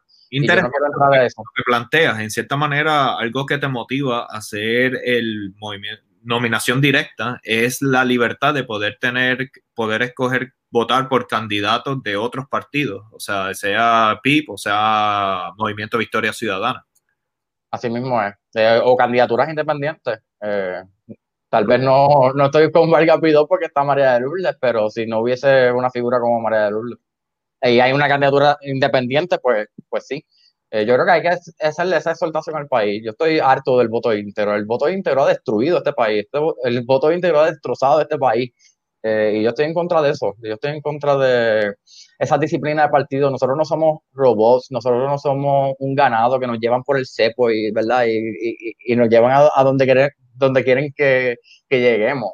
Eh, somos seres pensantes y yo creo que tenemos que ir posición por posición, persona por persona, adjudicando esos votos por el futuro que queremos. Eh, y si son siete del PIB y tres de Victoria Ciudadana, pues enhorabuena. Y si son, yo no tengo ningún problema con eso. Hay gente del PIB que me siguen atacando, hay gente de Victoria Ciudadana que me siguen atacando, porque claro, porque no estoy 100% con ellos. O sea, no estoy ni 100% con el PIB ni 100% con, con Victoria Ciudadana. Eh, pero yo he estado en la calle repartiendo más propaganda de sus candidatos que ellos mismos. Eh, Gabriel, en el contexto de Puerto Rico, ¿favoreces un gobierno pequeño o un gobierno grande? En un país, ¿verdad? Empobrecido, donde no hay una empresa privada eh, fuerte, robusta, como no, la como no hay en estos momentos, se hace necesario un gobierno grande y un gobierno que gaste, ¿verdad? Que, que, tenga, que, tenga gasto, porque ese gasto es lo que mueve la, la, economía, ¿verdad? Porque se hacen las contrataciones para arreglar las carreteras, eh, se, da, se, se, se suplen distintos servicios a la ciudadanía. Y en esto yo quiero aprovechar una crítica a Charlie Delgado, eh, yo no puedo entender cómo es una virtud tener una cuenta bancaria, una cuenta de ahorro municipal de yo no sé cuántos millones de dólares, un superávit de no sé cuánto, porque si no hubiesen coldos azules en Isabela, si no hubiese gente con necesidad, si no hubiesen escuelas sin las columnas cortas que están amenazando a nuestros estudiantes todos los días con los temblores que están ocurriendo, ¿verdad? Porque las escuelas están eh, construidas con, de, una forma que no resisten eh, los temblores, pues entonces pues yo te podría decir, pues qué bueno que tienes el superávit, pero tú no puedes tener un superávit los, los municipios, y esto, ¿verdad? Es parte de la maestría de, de, gobierno y política pública, los municipios no están diseñados para hacer, para acumular capital. Claro, hay que tener cuentas, ¿verdad? De emergencia, unas reservas de emergencia por si acaso ocurre algo, hay que tener unas una reservas para una, unas situaciones en particular, pero el, el decir tengo un superávit y yo tengo gente sin los servicios, yo tengo gente sin agua potable, yo tengo gente sin techo, pues entonces eso no es administrar bien, porque entonces yo podría tener una cuenta de, banco bien alta y decir, yo no pago la guagua, yo no le compro comida a mis hijos, yo no tengo hijos, pero eh, no, le, no, le, compro comida a mis hijos, mira qué bueno yo soy administrando el, el, negocio del hogar, mira qué bueno yo soy, y los nenes flacos, enfermos, eh, bueno, pues tiene que haber, eh, si fuésemos un país, ¿verdad? Que es lo que yo aspiro, que sea un país próspero, donde las riquezas se se, queden en Puerto Rico, no que se extraigan por la situación colonial, la dominación política, jurídica eh, que tienen sobre nosotros, que es un sistema diseñado para explotarnos económicamente. Eso yo lo aprendí en, en el 2001 cuando entré a la universidad, rapidito, una profesora, las cinco características de la, del colonialismo y las fue detallando poco a poco y iba explicando lo que era y decía, y en Puerto Rico es así, ¿crees que es casualidad? No es casualidad, somos una colonia. Eh, y ahí fue como que yo, uff, ahí yo era popular antes, cuando entré a la universidad yo era popular, eh, porque toda mi familia era popular, y cuando yo descubrí que, eh, que se estaba defendiendo el coloniaje, eh, ahí fue que yo hice esa ruptura con la familia, ¿verdad? La, la, línea ideológica de la familia y un poco entré al independentismo. Gabriel, hablas de la descolonización precisamente en este momento. En el caso de que te conviertas en el gobernador de Puerto Rico y comiences el primero de, el 2 de enero del 2021 desde la fortaleza, eh, ¿trabajarías con un proceso de, descolonización de Puerto Rico como gobernador? ¿Y por qué línea te irías? Eh, ¿Otro plebiscito más de los 20.000 que ha habido desde el 1967, constituyente, o cómo lo harías? Mis primeras dos propuestas, la primera es sacar al Partido Popular y al Partido No Progresista del poder. Si no lo sacamos del poder, ninguna de las demás propuestas se van a poder hacer. Eso es así de sencillo. No es demagogia, no es, es así. La estructura no lo permite. La segunda, ¿verdad? Atendiendo lo que es la preocupación y la importancia. Eh, porque yo no voy a estar escondiendo lo que yo soy, yo no estoy, voy a, eh, a tratar de decir, no, la colonia está bien chévere para cuestión de neutralizar y buscar a, adeptos.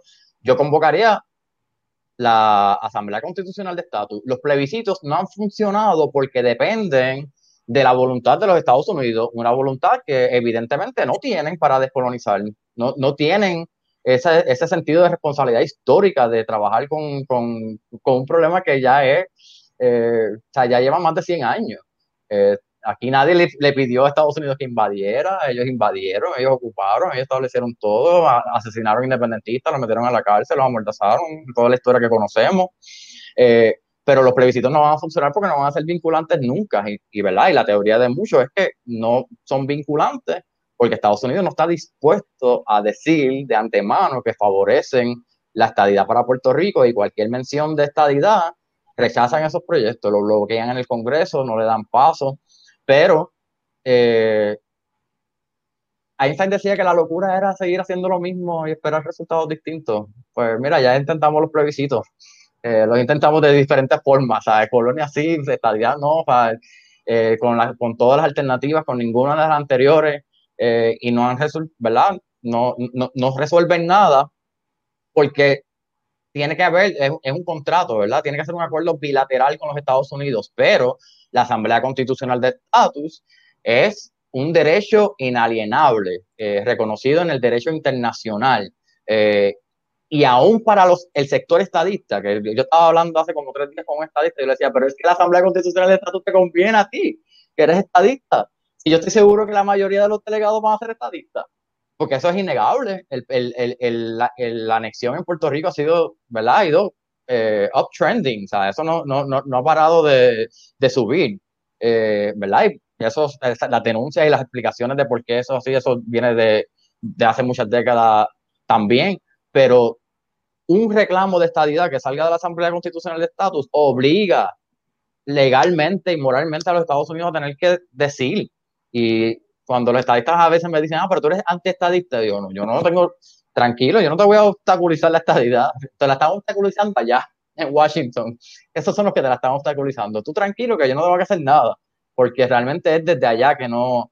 Y yo creo que aún para la estadidad, la Asamblea Constitucional de Estatus es el mejor mecanismo, porque si gana la mayoría de los delegados, ¿verdad? Como se ha propuesto, que eso se hace en una, ¿verdad? Y aquí la gente, ah, cuartos oscuros, pero que a cuartos oscuros nos legislan todos los días. Vivimos una democracia representativa. Nosotros delegamos a través del voto eh, unos poderes para que haya otras personas dentro del marco legal este, y las estructuras gubernamentales que tomen unas decisiones, pues así mismo es con la Asamblea Constitucional de Estatus. ¿Por qué hay que hacer la Asamblea Constitucional de Estatus? Para que el gobernador se dedique a ser gobernador, para que los, senadores se dediquen a ser senadores, los representantes representantes y los alcaldes alcaldes, y que ese proceso corra aparte.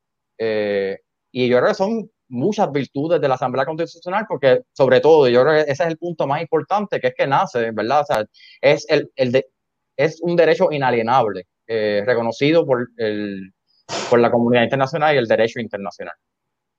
Gabriel, eh, hay un, un, dato importante que no sé si esa es una de las cosas que te lleva también a ser candidato, es el hecho de que es la primera vez eh, que en Puerto Rico hay un candidato a la gobernación que ha sido consistente a través de los años en su oposición a los derechos de la comunidad LGBTQ. Es la primera vez que hay un candidato a la gobernación que abiertamente ha sido consistente en su no reconocer los derechos de la comunidad LGBTQ, que es el doctor César Vázquez, del proyecto Dignidad.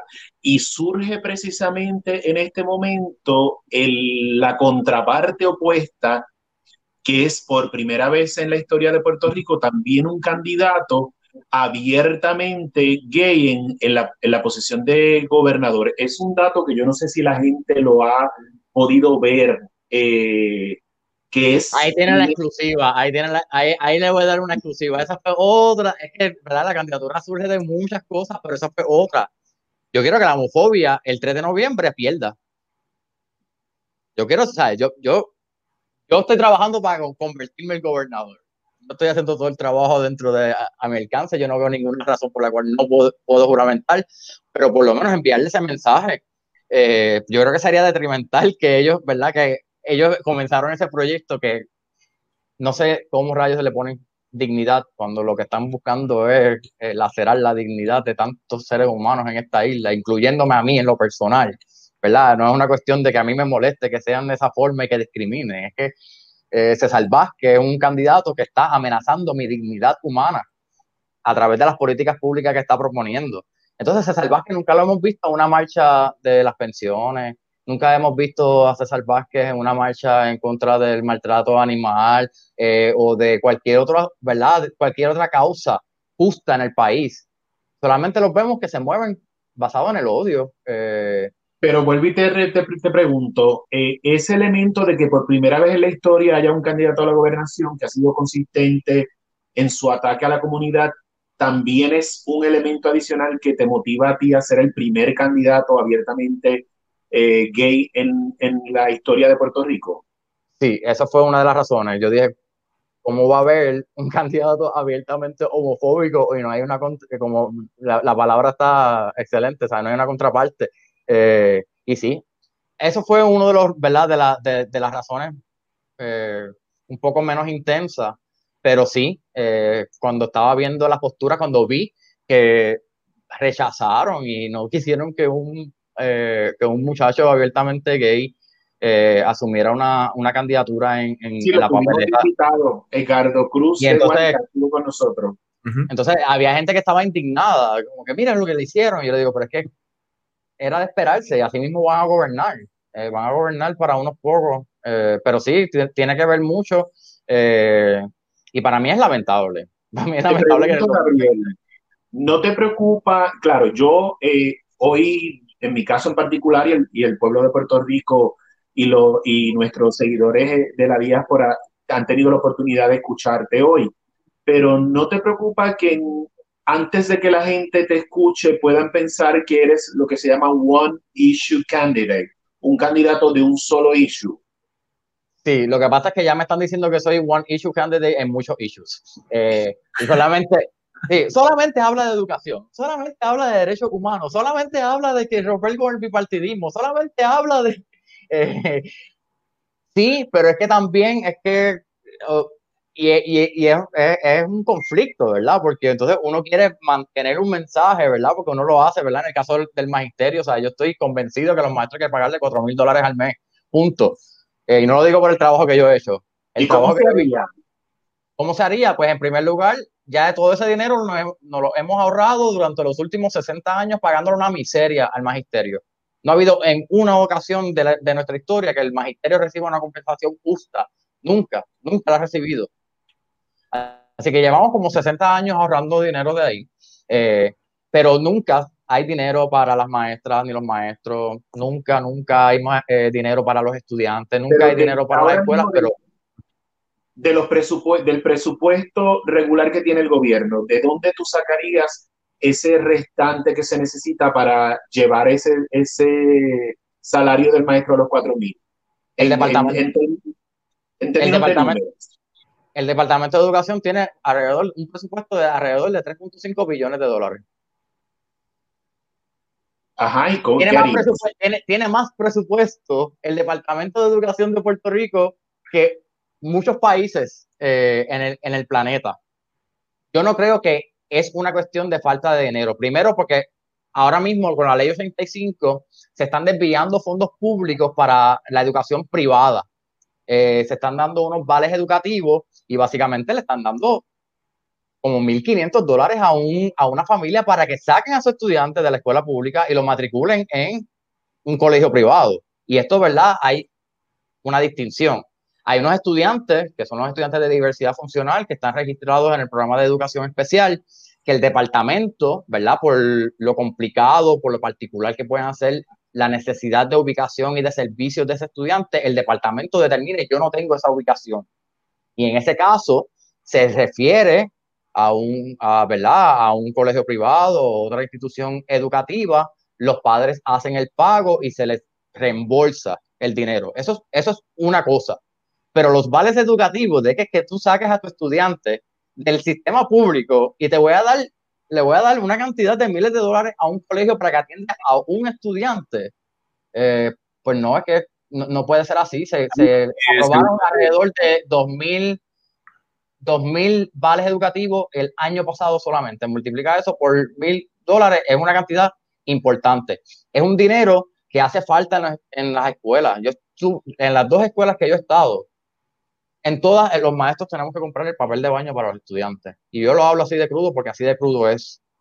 Eh, la infraestructura nefasta. Las escuelas no tienen internet las, escuelas, las puertas de los baños se están cayendo o, o, MEP no hace absolutamente nada. Eh, pero vemos cómo, por ejemplo, se gastan millones de dólares en pleitos eh, legales para negarnos un aumento que nos merecemos, que está legislado, que hasta la misma Junta de Control Fiscal lo presupuestó. Presupuesto el pago retroactivo de ese aumento y pago prospectivo por los próximos 10 años, que esa es la Junta de perdona que te interrumpa, pero aquí siendo un poquito abogado del diablo, cuando me hablas de los vales educativos y al mismo tiempo me hablas de la condición deplorable que tiene esta, estas escuelas públicas, casi que tiene sentido que un, alguien de familia decida, bueno, ¿para qué voy a tener a mi hijo en una escuela pública que tiene tantos problemas? y quizás ese hijo no necesariamente que necesite educación especial, digamos que a lo mejor tenga un interés en un cierto tipo de materia que la escuela lo provea. O sea, ¿qué, qué opinas sobre eso? Se me cortó un poquito la... vuelvo y repito. Los, estudiantes, los vales educativos, me quedé con los vales educativos. Sí, volvemos. Eh, habías mencionado cómo hay tantas escuelas, tantas escuelas públicas que están en, en un estado muy malos, muy malos. Entonces, hace sentido que una familia quiera mover a su estudiante de una escuela pública que está en mal estado a una privada utilizando ese vale educativo. ¿Cuál es tu reacción sobre eso? Que es una estrategia que se está utilizando para desmoralizar eh, a los padres, a los estudiantes, a los maestros. Es una estrategia para desprestigiar la educación pública. Estamos viendo no hay, que, no hay que ser un genio para arreglar las cosas que hay que arreglar en las escuelas y no las arreglan porque quieren desmantelar el sistema de educación público. Si vienes a ver el cierre de escuelas, estaban cerrando las escuelas no que estaban en malas condiciones, eh, no eran las que no tenían aire acondicionado, no eran las que acababan de ser remodeladas con el siglo XXI. Esas escuelas eh, no eran las que dejaban abiertas. Eh, digo, perdóname, esas eran las escuelas que cerraban.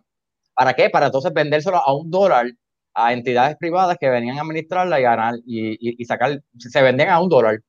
Básicamente era el contrato nominal. Eh, yo propongo pagarle dos dólares para que tengan un 100% de ganancia. Volvamos a retomar esas escuelas. Porque... vender a dos dólares. bueno, pero a lo que me refiero es que tenemos que buscar retomar esas escuelas porque, entiendo, porque se llevaron, realmente cerraron las buenas, entonces nos dejaron las malas. Eh, es un intento, ¿verdad? Ahora mismo, hay maestros transitorios que ya llevan un mes y medio trabajando y no, y no han cobrado sus quincenas. Ya va por la tercera, quincena. ¿Por qué tiene que suceder eso todos los años? Si todos los años sabemos que hay que encontrar maestros transitorios y que este maestro transitorio ya de seguro lleva cinco años haciendo el mismo proceso, ¿por qué en agosto tú no puedes tener recursos humanos listos con el Departamento de Hacienda y poder emitir el pago? Una pregunta, y con eso, ¿verdad? Quiero darle la palabra a Abimael porque casi que me metí en el tema. Eh, ¿cómo propones entonces ayudar a esas escuelas públicas para que, para que estén robustas, para que haya una educación de calidad? ¿Cómo, hacemos? Pues en primera instancia, derogando la ley 85 que desvía los fondos públicos hacia los intereses privados e invirtiéndolos de nuevo en nuestras escuelas. el Departamento de Educación tiene una burocracia administrativa absurda, absurda.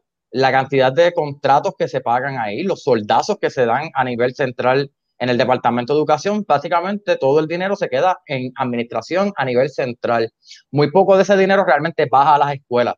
Yo estuve en, los tres salones que yo he estado, todos han tenido diferentes eh, situaciones. Uno no tenía abanico, el otro no tenía aire ni abanico, eh, tenía filtraciones.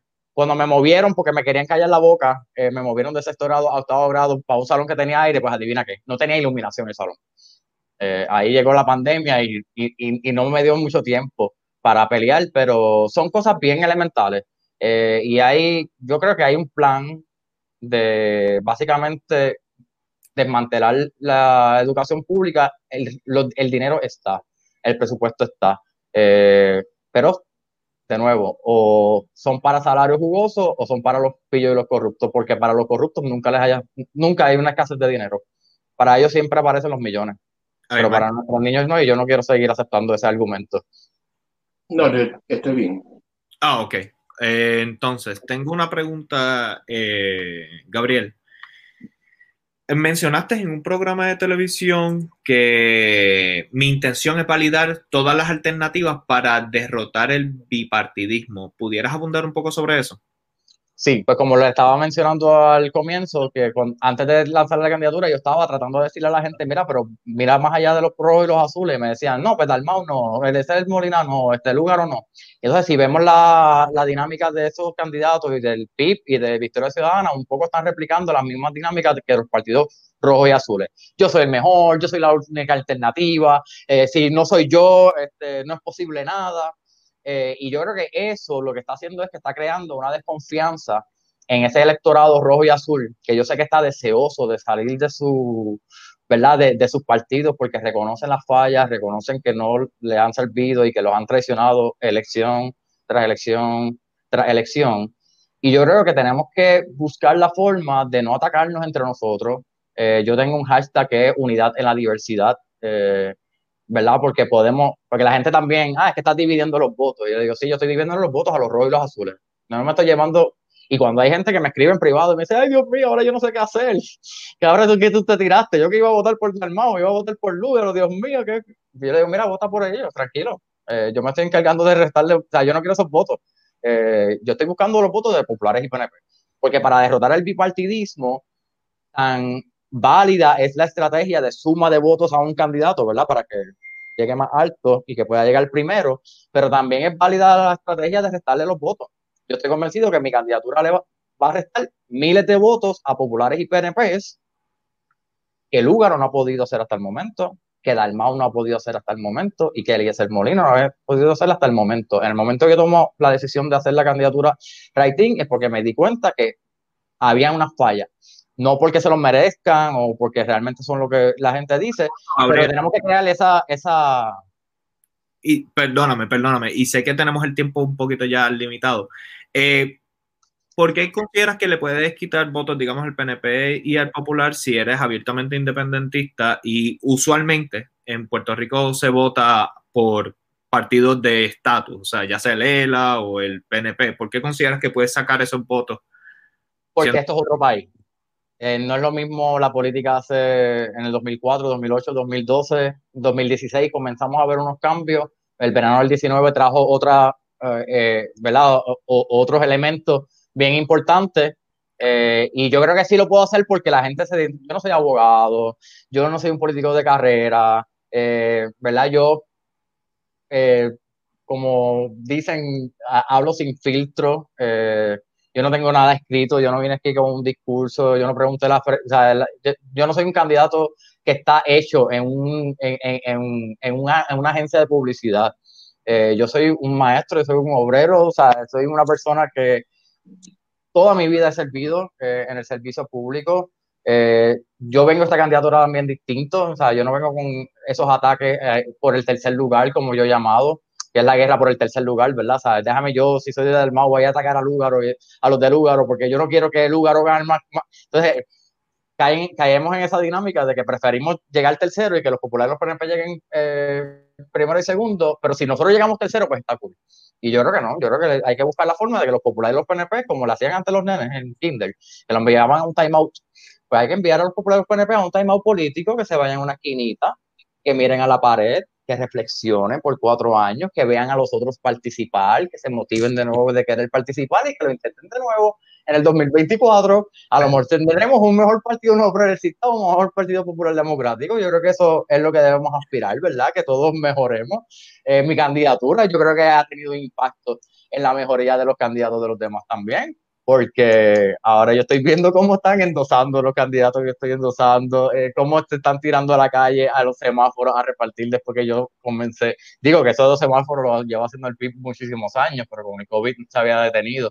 Eh, cómo empiezan a visitar los pueblos que ya he visitado, cómo yo voy a una entrevista, ya están buscando, o sea, yo, la, competencia eh, ha mejorado también, ha mejorado esos partidos que, que, ¿verdad? Que yo los valido, eh, yo creo que son estructuras con gente muy capacitada, con mucha gente con un compromiso eh, brutal. La militancia de los dos movimientos, del, de Victoria Ciudadana y del PIS, son gente bien humilde, eh, gente que ha luchado contra viento y marea toda la vida, que no están en esto por intereses personales.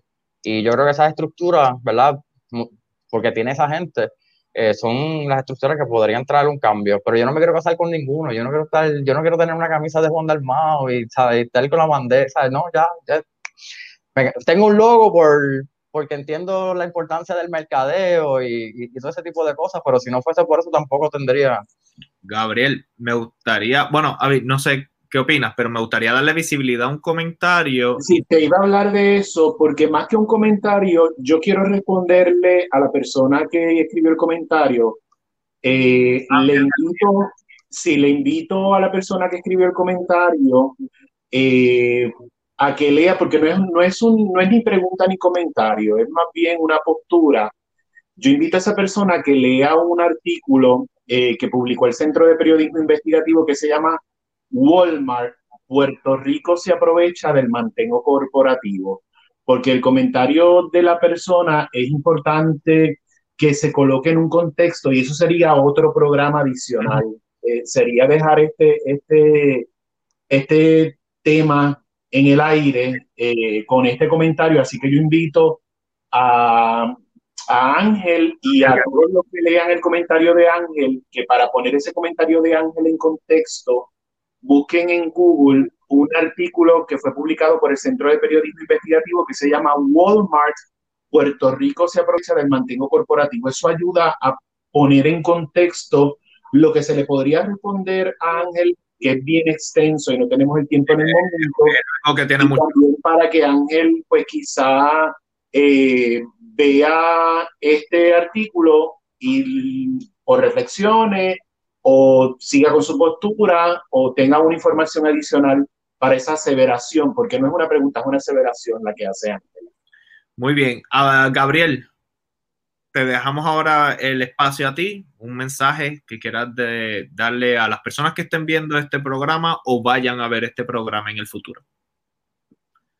Bueno, pues como todos saben, mi candidatura es nominación directa. Es bien importante que recuerden que no voy a estar en la papeleta que si ninguno de los candidatos los convencen, de los que están en la papeleta, pues pueden escribir Gabriel Vicente Rivera en el cargo de gobernador, hacen la marquita debidamente en el cuadrito para que cuente ese voto. Y yo estoy corriendo esta candidatura sin partido alguno. Yo me desafilié de un partido, no porque creía necesariamente que era malo, porque no creo en las estructuras de partido. Y yo creo que mi partido político ahora mismo se ha convertido en la educación pública, la equidad y realmente eh, la esperanza de que las cosas en este país cambien, que tengamos un liderato nuevo, que tengamos un gobierno que responda a nuestras necesidades. Y eso es lo que traigo yo, ¿verdad? Una alternativa. Eh, y que consideren a todo el mundo, que lean las propuestas, que vean las entrevistas, que traten de determinar el carácter.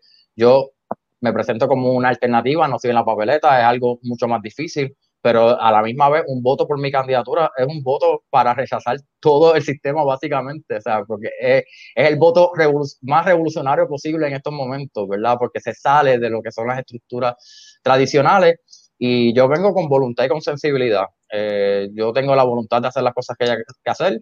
John F. Kennedy le preguntaron una vez cómo vas a llevar a alguien a la luna, regresarlo a la, Tierra con vida. Pues él dijo, the will to do it, la voluntad para hacerlo, y así mismo fue.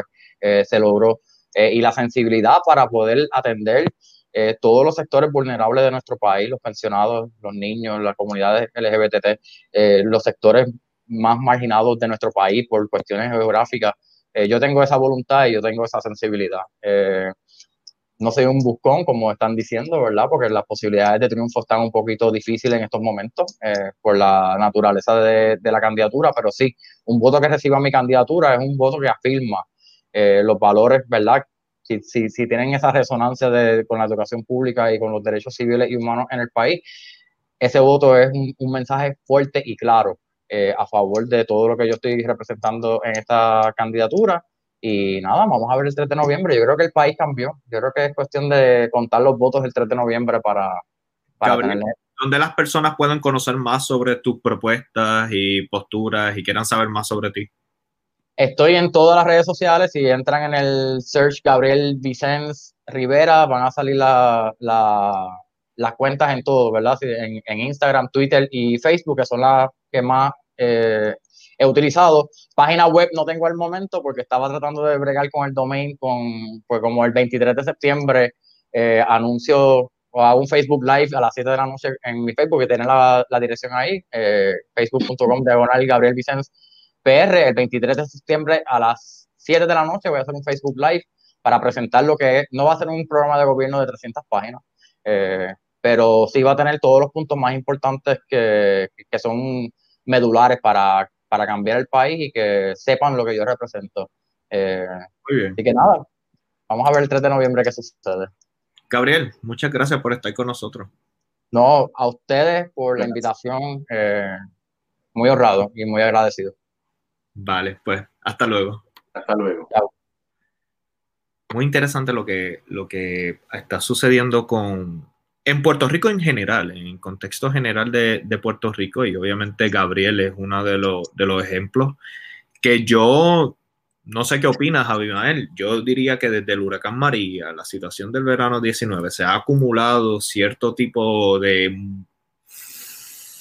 ¿qué te diría? Como unas emociones que están saliendo eh, dentro de Puerto Rico que han, no sé, han roto ciertos, ciertos esquemas. ¿Qué opinas? Yo creo, mira, eh, lo que pasa es que la, a veces se nos hace difícil ver el, nuestro día a día como historia, porque realmente la historia que vemos en los libros fue el día a día de otras personas. Eh, nosotros en este momento estamos viviendo un momento histórico en Puerto Rico que como estamos en él, estamos dentro de él, no nos damos cuenta de las cosas importantes que están sucediendo. María quizá fue un detonante a algo que venía sucediendo ya. Eh, y como dice Gabriel, que de eso vamos a hablar el próximo domingo, porque el próximo domingo vamos a hablar de todo este panorama, vamos a hablar eh, con detenimiento, eh, básicamente nuestras opiniones, Jorge y yo, el próximo domingo del panorama de Puerto Rico, del Puerto Rico actual. Estamos en otro país. Por eso es que es tan difícil definir eh, comportamiento electoral y, predecirlo al, al dedillo como en otras ocasiones, porque el Puerto Rico del 2020 es otro país. Que los temblores, que María, que el verano del 19, que el COVID han influido en lo que estamos viviendo hoy, pero hay muchos eventos históricos y muchas situaciones adicionales que se han dado a través del tiempo y nosotros ni cuenta nos hemos dado. Pero de eso vamos a hablar con detenimiento el domingo próximo en Jorge Abimael conversando. Muy interesante lo que se está dando, honestamente, y es muy importante que las personas empiecen a, a, cuestionar estas propuestas. Yo creo que nosotros somos muy vocales con esto. Es qué proponen, no, no, no está este mensaje populista simplemente que, que, prometen y prometen y bueno, y cada, casi como vendedores, ¿verdad? Diciendo, esto es lo que tú quieres escuchar, esto es lo que te voy a decir. No, no, no, no, no, es que esto es diferente, esto son posturas, son caras. Ahí, ahí, y nos meteríamos en, lo en la discusión del próximo domingo. próximo domingo. En el momento en que hacemos eso, rompemos con el bipartidismo y rompemos con votar por fórmulas de estatus, que sabemos que ahora mismo la ley electoral se movió hacia fortalecer eso que existe, de votar rajando la papeleta. Pero de esas cosas, de todas esas cosas y muchas más, vamos a hablar el próximo domingo. Muy bien, Abimael, ¿dónde te pueden conseguir? Me pueden seguir en Facebook, arroba Abimael Acosta Writer. Síganme ahí, denle follow a la página para que me puedan seguir y en Instagram y en Twitter, arroba y en TikTok, arroba Abimael Acosta Portalatina. Muy bien, de mi parte, como, como ustedes saben, Ríos Red, agencia colaborativa digital en donde somos tu solución digital. Necesitas ayuda con páginas web, necesitas publicidad digital, eh, necesitamos manejo de redes sociales. Aquí estamos para ayudarte. Puedes tener una llamada con nosotros sin compromiso, simplemente educativa por unos 30 minutos. Y ya obviamente si decides que somos tu solución, pues te hacemos una propuesta personalizada. Y esa parte es importante, es personalizada. Cada uno de ustedes tiene un contexto diferente, unos problemas diferentes. Entonces no, no es tan fácil como simplemente dar una solución que abarque a todo el mundo. No, no, no. Entendemos que cada cual con sus necesidades y nosotros pues nos adaptamos a las necesidades de ustedes. Eh, ¿Qué nos queda por decir, Abimael? Yo creo que ya estamos, ¿verdad? Básicamente sí. Yo creo que ya estamos, así que muchas gracias, mi gente, por estar viendo o escuchando este episodio a través del podcast. El próximo domingo va a estar muy interesante. Vamos a ya muchas veces nosotros hacemos un trabajo investigativo, un trabajo periodístico con, digo, el trabajo investigativo siempre lo hacemos, pero un trabajo periodístico en el sentido de, este tipo de formato de las conversaciones. Pero este, este próximo domingo vamos a ser un poquito más abiertos a nuestras opiniones y vamos a tal vez una que otra postura.